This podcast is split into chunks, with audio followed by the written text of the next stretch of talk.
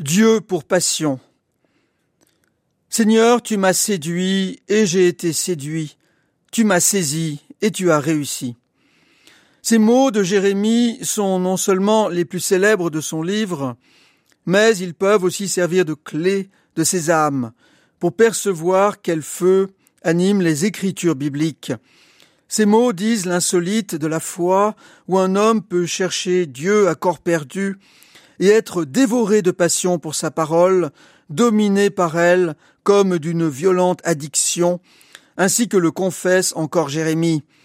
La parole du Seigneur était comme un feu brûlant dans mon cœur, elle était enfermée dans mes os, je m'épuisais à la maîtriser sans y réussir.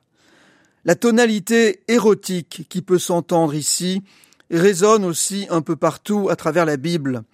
L'exemple le plus manifeste de cette érotique spirituelle tient à la présence dans le corpus biblique d'un épithalame, à savoir un chant d'amour dialogué que l'on chantait lors des fêtes de mariage, c'est le cantique des cantiques.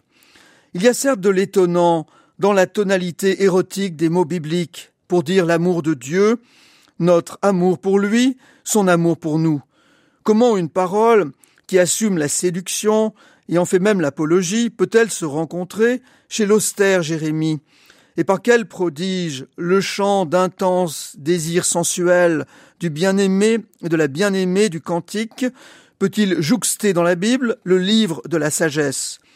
Nous apprenons par là que l'amour pour Dieu et la passion pour sa parole s'enracinent là même où sont ancrés les amours et les passions humaines, c'est-à-dire dans le corps désirant.